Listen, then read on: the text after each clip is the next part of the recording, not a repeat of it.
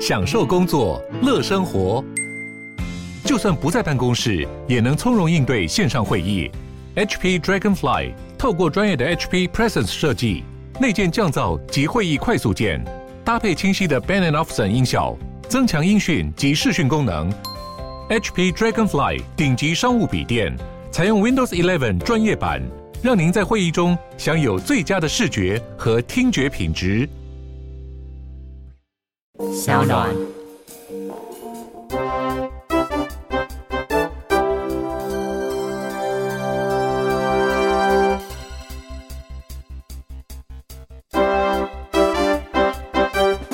大家欢迎来到法科电台的这个单元，我们这个单元叫做“法律归法律政治归政治”。，哎哎，你的名字好像都不会被写错哎。对啊，比较特别一点，那你的那个“落”，大家是看到会念错那个“落”吗？很少，以前比较会，现在比较少。你知道那个我们最近不是有发问卷嘛？嗯就是我们有发一个法科面对面第二场的嗯问卷，然后在问卷里面，我我就是习惯性地放入说杨贵志的字是哪个字，嗯很多人留言说，嗯，到底为什么要这么在意自己的名字被写错这件事情？对，哎，干嘛不能在意啊？奇怪，名字是人格权一个很重要的展现，是没大法错啦官，讲四至三九九。人性尊严核心但这点我跟博威其实一直都不懂，你为什么要这么 care？啊， 就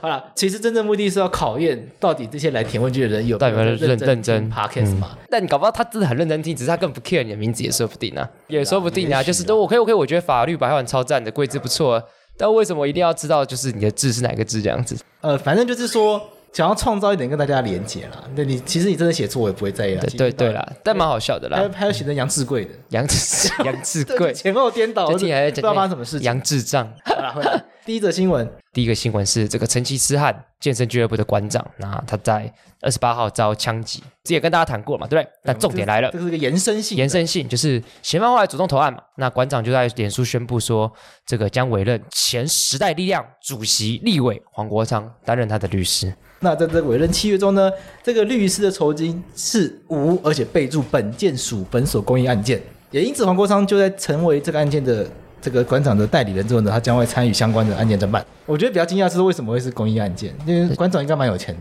对啦，这点我也是觉得蛮特别对的，啊就是我不太懂公益的点啊、还是阴阳对合约贴出来是公益案件，私底下很多钱。不知道，不知道对这个就当这个就不知道，对啊，好了，但我们刚刚聊这个新闻是说，我们利用这个机会聊一下，嗯在刑事诉讼程序中，嗯。到底请律师可以干嘛？这点其实蛮有趣的，对啊就是我们先简单跟观众讲，就大家应该要知道谁是负责来侦查犯罪的检察官嘛检察官对，所以有的时候检察官他必须要侦查犯罪，然后检察官如果他证据都找完之后，他发现呃这个人真的有做的时候，他就可以来起诉他嘛。嗯，既然是检察官侦查犯罪的话，那到底律师要干嘛？这就很有趣，就是其实，在刑事诉讼法当中，其实检察官是主要的侦查的这个主体，但其实你还是可以委任告诉代理人，就是你还是可以委任律师来帮忙检察官帮忙你。其实有时候是这样子的，就是说，检察官虽然是由他来去主导整个犯罪侦查，对，但是很多犯罪的线索，嗯，嗯很多相关的事实，其实是被害人是最清楚。最清楚的，对，所以事实上，在很多的状况里面的真正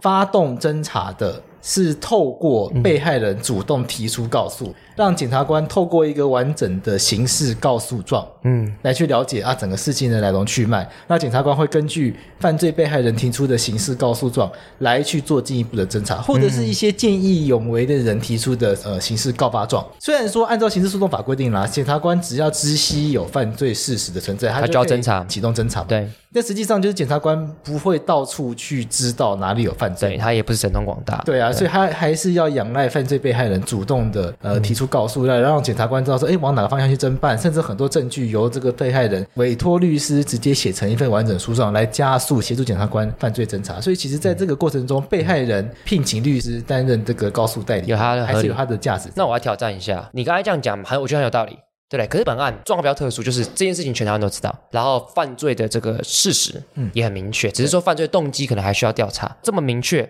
这么事实，那为什么还是需要这个黄国昌前立委担任他的律师？因为他可能想要选台北市市 长。哦，哎哎，这个修蛋级开玩的，笑 我觉得啊，这这个开玩笑的啦。其实是这样子哦，案件我们自己以为很明朗哦，但或许哦其实没有我跟你讲，我最讨厌遇到那个当事人是他自以为一切都很掌握在手上，应该很常这样吧。很多当事人是这样子哦，证据都帮你整理好了，自己就是还贴完标签，然后一大本带来说，哎，这个就是这样。整个案件就非常清楚，该有都有了，嗯，然后就照他的东西去写，写完之后送出去，要对方来一张证据把你打脸，安全乱讲。对，很常讲，嗯很多人会活在自己自以为的世界里面，嗯就是说他只只用自己的观点看世界。嗯所以即使像这个案件、看起来案情它非常明朗，有摄影机，嗯，看到这个情况，然后甚至是馆长他旁边还有一些他的徒弟什么的，对，好像证据该有都有，但很有可能在这个过程中还是有很多需要去理清的部分。我那我可不可以这样下结论？就是说，其实原则上这件事情应该检察官处理就好。但是如果今天有告诉代理人帮忙，他可以协助检察官在做犯罪侦查。他比如说在刑诉一百六十三条就有规定说，哎，他是不是可以这个就证据调查事项，他还陈述意见，要求检察官或法官。呃，来这个检察官向法院申请调查相关的证据，所以也就是说，可能检察官就够，但或许馆长请了这个黄国昌律师，可以如虎，说不定可以如虎添翼，变得更加完整，也说不定。但也说不定，其实检察官也就够了，都有可能。我们不因为我不知道案情，嗯所以我这样解读，不知道对不对？没有错啦，大致上就是这样，嗯没有错。另外一个重点就是说，这个案件虽然看起来案情明朗，可是、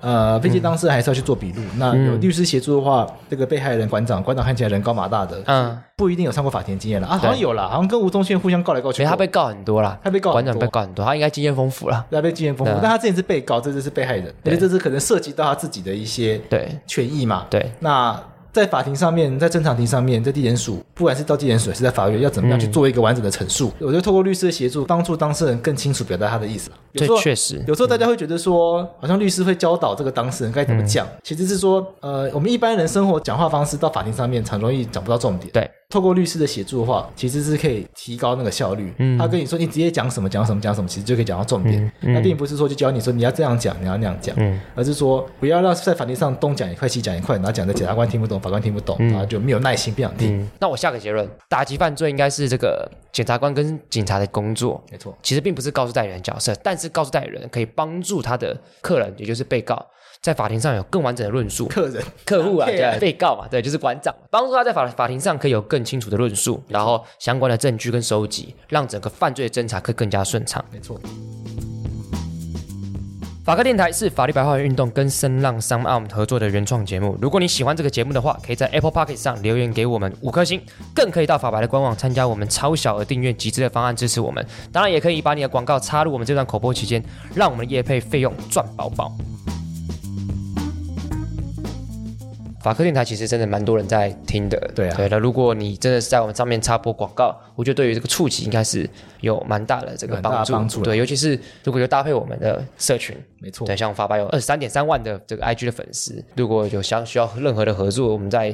这个触及上应该都会有很不错的表现哎、。你觉得都是哪一群在听 podcast 的、啊？因为如果要人家来下广告的话，嗯让人家知道听众的样我貌，我觉得 Podcast 的听众的这个年纪大概集中在二五到三四之间，二五到三四，对，就是比较年轻的人，然后但是他们又有开始工作又有赚钱，应该是有一定的消费能力，而且会听法科电台的，一定是他对知识渴望性是比较高的。而且是相较于听其他节目，嗯，嗯就是更关心公共议题是这种时事议题。因为毕竟台通这么好笑，干嘛不去听？要听法科电台，希望各位厂商可以考虑一下。对，我觉得要因为要透过一个法律去把一个产品包装这件事情，我觉得我们应该算是蛮擅长的。好，我们要不要讲第二个然后新第二闻？则新闻我觉得蛮有趣的，好，这个蛮来跳痛，横竖法师费真灵，他年初自曝就遭信徒骗八千万，因此欠下三千多万的这个债务。那费真灵是谁？他有两个非常有名的弟弟张飞跟费玉清，然后听说他们好像切割，所以拒绝金援这个费真灵，所以甚至扬言不排除要断绝这个姐弟关系，对，但我们之前选这个新闻是想说，我们可以来聊一下，我们常常看到什么断绝、断绝，断绝对，亲情，嗯，比如说吵架的时候，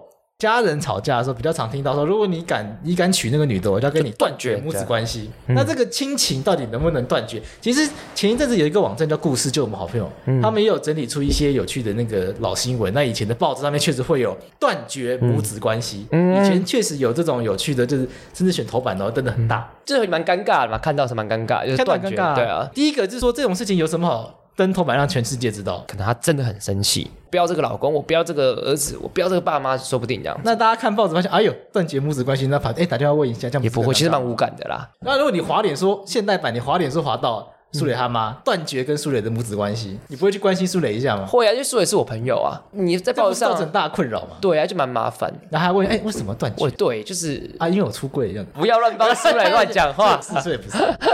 所以是说他是异异性恋啊，真真女友，对，所以应该也不急啦。我们要回到一件事情，就是我我们先不要讲断绝，我们先讲就是亲属之间这个关系，它的意义在于什么？我们要先讲完它的意义，然后再讲说断绝这件事情有没有可能嘛，对不对？说真的，我我没有想过这个问题。你会想问问题，对，因为不觉得这个就是感觉像是理所当然的事情，可是当你要去思考的时候，你还真的想不出为什么法律要去规定这个东西。其实我觉得最大的关键是什么？分钱。分钱对，到这边观众可能会觉得怎么怎么这么这个这么铜臭味，，对，但是亲情怎么可以你不觉用得钱论称斤论两？你不觉得这就是重点啊？因为如果亲情真有爱，法律重不重要？就其实没那么重要就。没那么重要。对，就是什么时候会需要法律？就是当亲情没有爱的时候，所以分钱出现问题的时候，这时候法律要强制进来。因为说真的，你看我我们我们这一辈子可能最爱的人是自己的配偶，配偶跟你也没有血缘关系啊。就是我觉得这其实就是法律担心大家不爱出现问题的时候，我告诉大家说怎么解决。那到底能不能断绝举例？所以重点来就是，如果当法律已经强制规定说，哎，你继承的顺序啊之类的，什么时候，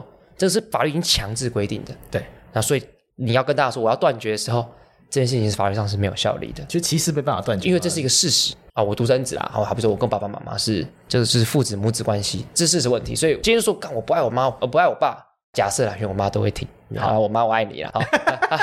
假设假设今天闹闹翻了，对你跟他说一点关系都没有，但实际上你切割不了啊，他就是你爸妈啊，对啊，所以还是要跟观众讲说，这种血缘关系的，你说你不要，不好意思，这没有什么效力的，就你还是这样子，所以断绝母子关系、断绝父子关系、断绝法律上是没有意义的，不过有一种就是说养子跟养父母之间，嗯它是可以终止的。还是可以终止的。对，但是那个收养关系跟这种血缘的就不一样，又不太一样，对，因为那个收养关系本来就是你要经过法律的程序，对你才能建立这个关系它。本来就人为嘛。对啊，我觉得你这个用词很好，就人为的，那我当然可以人为拿掉啊，对啊非人为的，那就你当然就拿不掉了，对啊。对啊，那为了钱，扬言不排除断绝姐弟关系。不过横竖法师说不是事实啊，所以要看到说对，还是要看他的状况。那我们可以延伸讨论一个问题，猜测啦，假设张飞跟费玉清真的想要断绝，嗯有没有一种可能是担心会被这个债务连累？家人之间的债务，好像大家都很担心嗯说，如果不断绝的话，譬如说夫妻之间，老公做生意失败，嗯通常第一考虑是先是不是先办个离婚，嗯，反正就继续住在一起没关系。可是办个离婚之后，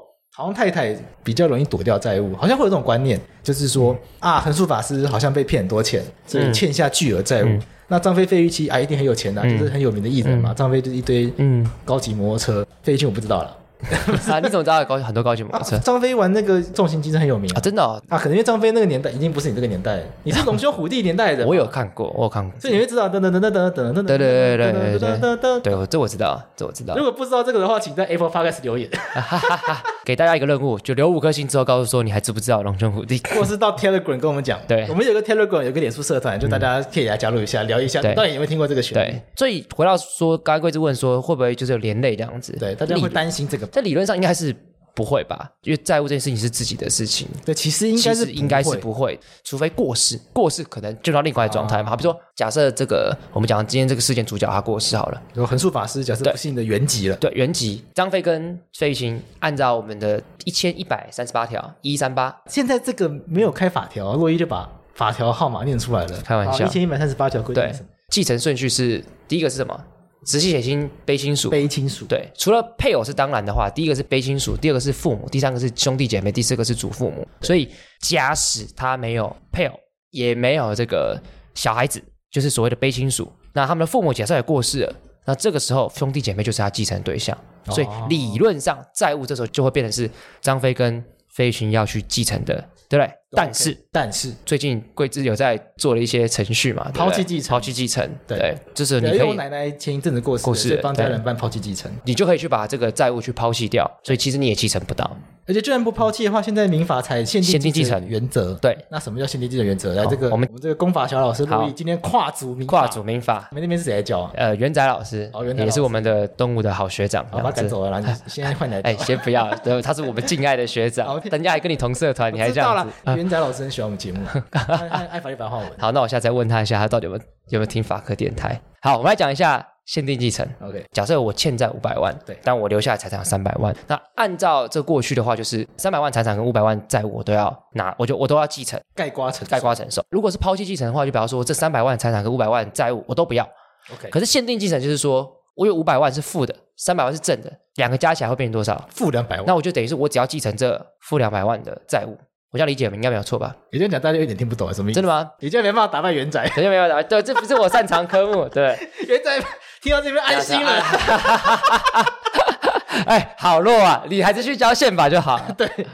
有一个关键是说，如果债务比资产多，嗯，嗯你刚刚讲的是爸爸欠五百万，可是嗯爸爸留三百万下来，对，那三百万拿去还人家五百万，这很对合理嘛？对对不对？那对还有个两百万，自己要不要拿钱出来？嗯，不用吧？不用嘛，不用嘛对不不对？对因为对限定竞争意思就是对说，对，你清偿的责任只限定定在你拿拿到到多财少产，资对产。对对，对，所以爸爸留三百万给你，嗯，嗯可是爸爸欠五百万，对那基本上你只需要把这个三百万拿去分一分，按照大家债权比例分嗯一分还给这些债权人，那剩下两百万你不用自己拿钱出来，因为以前是要的，对以前是负债要只还，所以爸爸欠五百万还清后，剩下那两百万你还要帮他还。只是说这件事情会有点不公平，是说假设不幸的这个长辈往生了，可是小朋友可能还很小，对那就变成他从小就要去承受这很这大的以债务前蛮常发生这啊以前很样蛮常可发怕生这的样的事情状，况对对啊就是因为以前等于是说你不抛弃继承，你就必定会继承债务对，但现在变成是原则上是限定继承，对至少我们可以确保每一个小朋友就是可能因为他的家长过世，但是有大量债务的状况底下，可以确保他不会从小就必须要承担大量的债务，所以说民法改成用这个为原则之后，其实比觉得比较嗯对，合有理，些是比较合理的，对比。较合理，对，大概从这个新闻衍生出这个概念跟大家分享这样子没。错。嗯，好，所以这个张飞、费玉清跟这个横竖法师的这个新闻，差不多就到这边。差不多到这边对了，。为什么张飞姓张，然后费贞绫跟费玉清姓费没，他们真的姓费啊，张飞是艺名啊。是这样吗？，对啊，哦，是这样子，就 就是这样啊，这张飞本名应该姓费，一定是吧？没有诶没有吗？张飞叫做张彦明，那所以所以等一下聊，所以张飞真的姓张啊、我真的不知道哎、哎，不对，费玉清才是艺名啦。费玉清跟费贞绫，哎，真的哎，费玉清姓张哎。对啊，费玉清姓张啦。好，对不起，我觉得我觉得观众然观众一定觉得我们白痴，观众一定觉得我们是白痴。费贞绫也姓张费贞绫啦，姓张，很烦，那怎么艺名要两个两个人取一模一样两。个取都姓费，然后名就姓张，那 OK 张飞艺名又不姓费， 好，我们跟观众讲一下，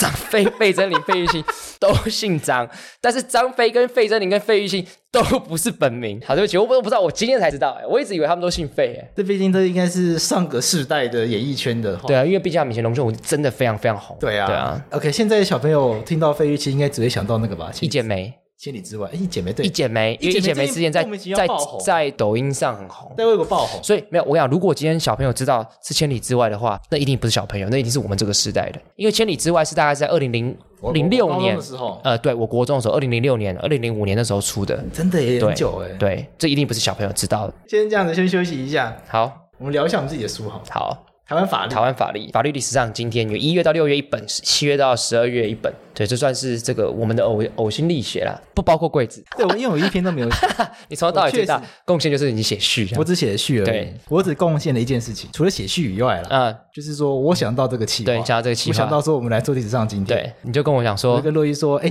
我们想到一个企划，明天 IG 来做这个，应该就会红。对，然后没了，柜子的贡献到此结束。剩下就是洛伊去做，然后对确实洛伊就把 IG 从一万人左右，嗯，嗯做到二十二万人，还有就靠这个历史上今天还有的企划。博威的精美的设计的图啦，受到大家的喜爱，这样子。所以有时候这还功还有其他学弟妹帮忙一起写啦，我觉得是大家一起。所以有时候这个功过銮论呐，嗯你说我的贡献很少，可是如果没有我的这个头，没有后面的二十万万人，你知道吗？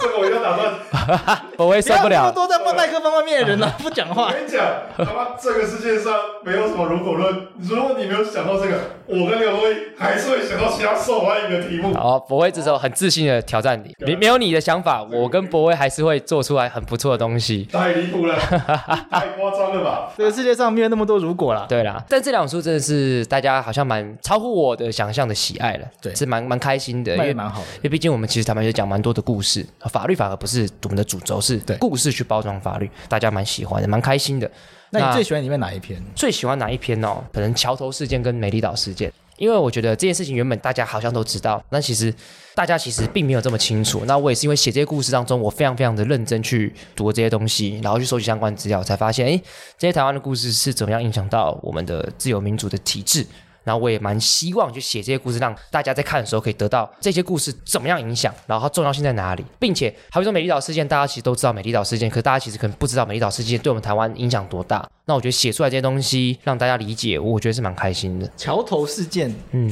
有这么重要吗？简单来讲就是，它它是我们戒严时期的台湾的最大的一个第一个最大的集会游行。第当一时个最大几位，对，因为当时在高雄县。而且现在高雄市的桥头那边，当时为了反抗当时国民党似乎逮捕了这个于登发县长等人，所以他们当时党外人士就在桥头那个地方就是有集会游行。那当时你要知道，集会游行在当时的法律状况底下，你是叛乱犯是有被依死刑的。但是陈菊等人就是在那个游戏当中，就是感觉又没在怕那种感觉，就直接在抗议，就是当时的政府乱逮捕于登发县长这件事情，其实它非常有趣。他们在游行的时候，非常多人在观看，大家都不敢加入，因为你加入就是叛乱犯。所以当时这些人算是对台湾这个即将走到民主开了一个很重要一枪，因为有桥头事件，所以激起人民的对于自由民主的渴望，对于宪政当时的体制的不满。应该说后来才影响到后来这个美丽岛事件。那美丽岛事件，我觉得算是就是个分水岭，让台湾走向民主的一个很关键。我觉得这件事情很重要，我我就一直不断，好比说新新书发表会的时候，我都会讲这个故事，如果喜欢这本书的话，希望大家去买，因为我觉法得拍上面法拍网站上面有在对卖，，因为我觉得这本书真的，我觉得很好看，而且这本书我觉得很好懂。就一天，你就是睡前看一篇故事，而且一篇故事几页？你看两页哎两页，对，两页真的超少真的很少，看没有没有负担，真的读起来很轻松啦。然后读完之后还可以去跟别人炫耀说：“哎、我知道我今天看了什么故事这样子。”而且我们对啊里连接到里面都还是会讲一点点的法律的东西，但是法律东西就一点点而已，很简单，就大家看了就是很轻松啦。我觉得真的是轻松读法律了，这而样且偶尔也有一些国际的东西了，啊嗯蛮有趣的。没好，错。那我们要不要来讲今天最后一个新先闻？做一个新闻，就是这个日本首相安倍晋三身体不适将辞职等传言，直到安倍两次经医院检查之后，最终还是在二零二零年的八月二十八号正式宣布，因为自身的这个疾病溃疡性大肠炎的恶化，为了不影响到国政，将辞去内阁总理大臣一职。根据安倍晋三所属政党自民党稍早宣布，自民党计划九月八号正式公告改选，并且将于本月九月十四日举办党主席的投开票。而目前为了争取党主席的位置，自民党党内已经形成三强鼎立的局面。好，这个来，嗯新闻为什么我挑这个新闻？原因在于说，这个全世界都在看，就是说安倍晋三本来他是一个日本呼声很高的、支持度非常高的一个对首相嘛，对那大家本来预期他是说今年也本来冬季要办奥运，对，那他会在风风光光的办完奥运之后，在明嗯年顺利的卸任，结果没有想到人算不如天算，，真的人生不如天算，嗯被这个武汉肺炎打垮。嗯，东京奥运也停办，然后自己身体也累垮，累对就是导致说这个宿疾溃疡性大肠炎嗯恶化。那其实他之前就当过首相了，他之前就当首相之后就因为这个疾病而不得不辞职。对，，然后后来又再回来这样子，所以这次又再一次因为这个身体的因素而去辞职。嗯这个有个有趣的现象啊，你看台湾好了，嗯假设蔡英文辞职啦，嗯，那蔡英文辞职之后，我们应该是是赖清德直接接任吗？对，所以不用改选。就就是因为副副总统只有一个目的，就是等总统出事的时候他上这样子。如果蔡英文是主动辞职的话，难道赖清德不用一起辞吗？不用啊，不用吗？对啊，因为就是总统、副总统基本上就还是不同的单位。如果需要一起的话，那那如果他们两个一起的话，那就变成是行政院长要出来当总统。可是行政院长不就是什么嗯三个月内就要赶快改选那种？对，没错，你记得非常清楚，就三个月内要就还是要重新补选，因为对宪法规定要有总统，所以不能没有总统。哦，我以为那个副总统就是在总统挂掉的时候，也是啦，对啊，也是，就是反正不然就是总统，反正你就一个简简单的逻辑，总统不在，副总统上。但是很有趣吧，因为你刚才讲一个重点，安倍晋三现在要下台，对，他们没有要重选，没有要从他们要选什？么？哦党主席。哦，对，你看我我的直觉是说，嗯总统辞职，那应该是我们台湾要直接重新改选嘛，人民赶快选一个新的出来。嗯好，假设总统跟副总统都辞职好了，那一定就是赶快选新。，对，嗯，那安倍晋三是日本的首相，最高权力的是人，最高权力的人对，但日本的是元首是天皇啦。对，但那些天皇没有政治上的实权，我对嗯们先把它摆到一旁去，不管他。好，这个安倍晋三是首相，首相是日本政治权力最高的人物。没错，结果他辞职后，嗯，选一个新的人，哎，不是日本人呢、他们自己政党自是己自己选，嗯政党自己选的、哎、这个有点难以想象。然后选完之后，那个人就是日本最高权力的人，就譬如民进党今天蔡英文下台了，啊民进党就自己自己选一个新的总统上去，哦，在对台湾都不得了，对大家不会接受。对为什么日本跟台湾这么不一样？我觉得这要回到选举制度，简单跟大家分析。贵子一今年一月十六号的时候，你怎么投票？你不要说你投给谁啦，我就说你你投什么？一月十六号是干嘛？总统上来选，哎，一月十一，一月十一，一月十一，哦1月11对，你那天回家投什么？投总统、还有嘞立委， ，OK，好，今天就投这两张票啊，三张票啦，分区不分区跟总统，但基本上两个嘛，对不这对？次应该就这两个吧？没有跟上一次一样拿一堆票进去，没有，好，所以总统是谁选出来的？人民选出来的。 OK，好，那我们要回到日本，日本是内阁制的国家，那世界各国在内阁制怎么选举都有它的制度，但是我们很简单讲一件事，是内阁制的国家，现在讲日本、泰国或是德国。或者是英国都有个特征，就是他们不选国家最高领导者，他们是先选他们的人民只选国会。台湾是一人一票选出国家最高领导者，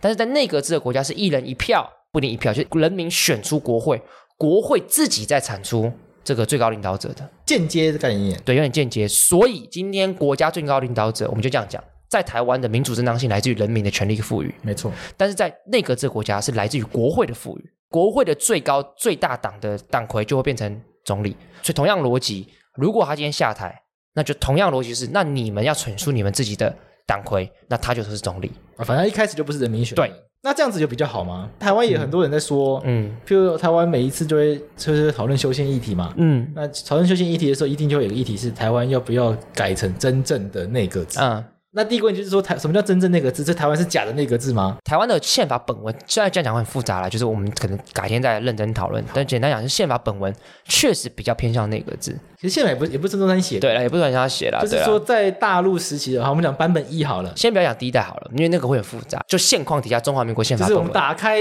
六法，因为六法全书前面一定是宪法，对嗯所以就是宪法本文本文。偏向内阁制，因为它五十三条是说。行政院长是国家最高行政首长，他其实总统没有讲，只是在宪法增修条文第二条第一项有讲到说总统是人民直选的，所以这边其实有点争议的。但不论我们就知道一件事情，就是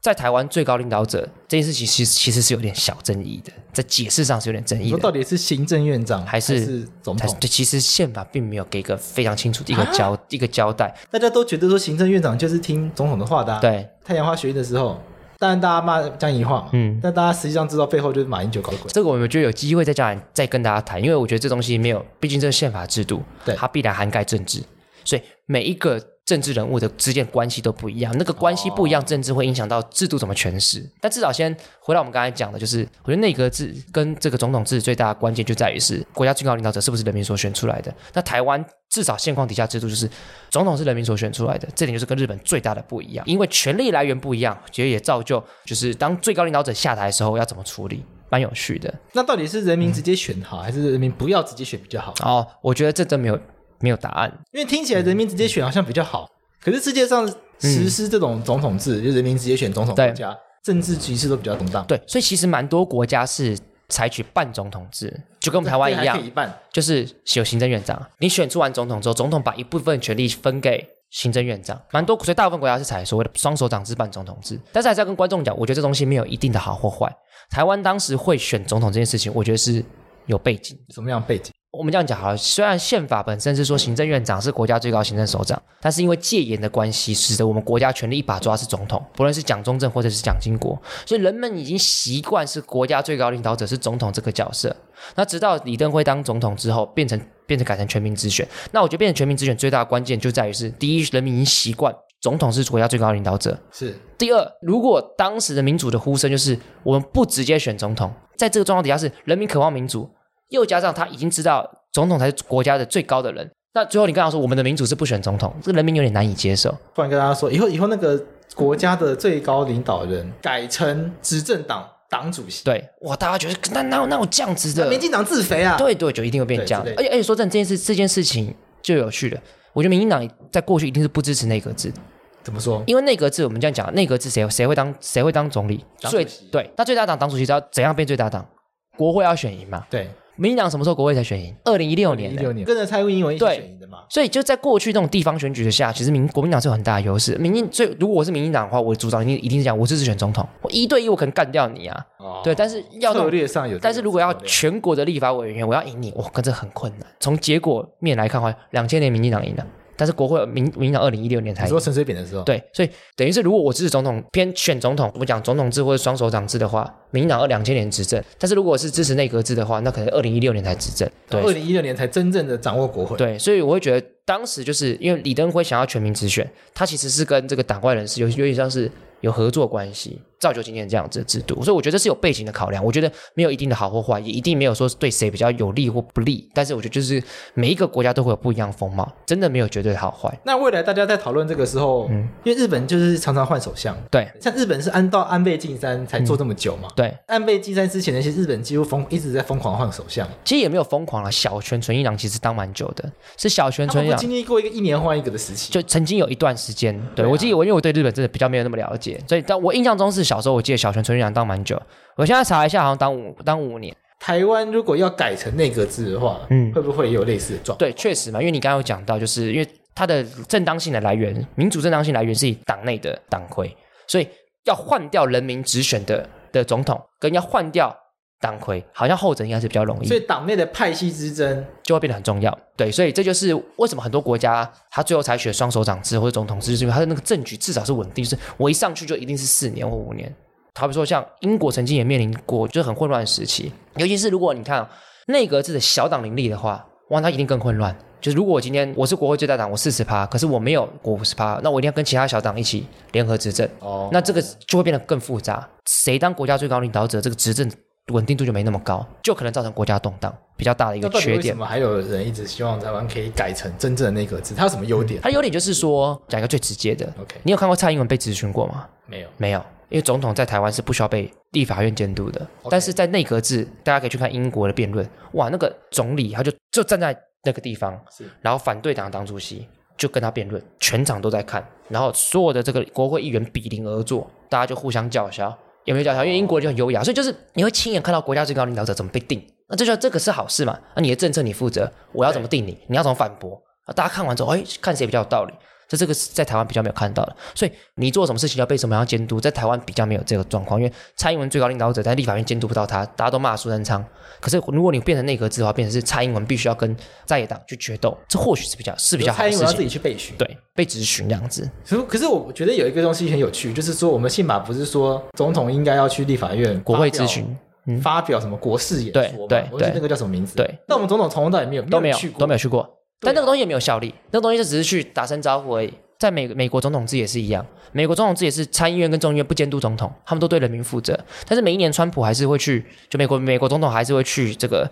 这个议院去演讲，去参议院演讲。对，但讲完的时候，其实你也没有任何的效力，就只是去打声招呼而已。对，他只是有趣的是。在那边，大法官也会去，将军也会去，只是大法官跟将军不会理总统，不会理因为总统因为中立中立性就就是坐听在那边，坐就在那坐边听而已。你讲再精彩，他都不会拍手，也不会站起来。对，但是你如果你是共和党的总统，你讲共和党会帮你拍手，你是民主党，民主党会帮你拍手，他一年去一次而已，这样。那他们会问问题吗？因为我记得不可以这个会有一个像台湾这个一直在吵，就是如果蔡英文来的话，，对，到底可不可以发问？但因为我记得美国那个是没有，我记得是没好有，像没有因为对不对因为他们就是传统的三权分立嘛，各自对人民负责，不太一样，所以你可以看到大家都会看到那个只有很激烈的在野跟执政党的这个吵架、跟斗争、跟辩论，很很直接型的。可在总统制国家就比较没有看到这个状况。哦，嗯所以这所以它的优点就在于说，如果变内阁制的话，嗯，监督行政权可以更直接。可以更直接，但是同样就是缺点就是执政可能会并不稳定，都有好有坏。我还是要跟大家讲，我觉得没有一个制度是绝对好或坏，就算是没有那么好的制度，还是可以被使用的很好。好的制度也可能被使用的很烂。我觉得这东西真的没有好坏，哦千万大家不要有个想法是台湾就一定是什么制啊？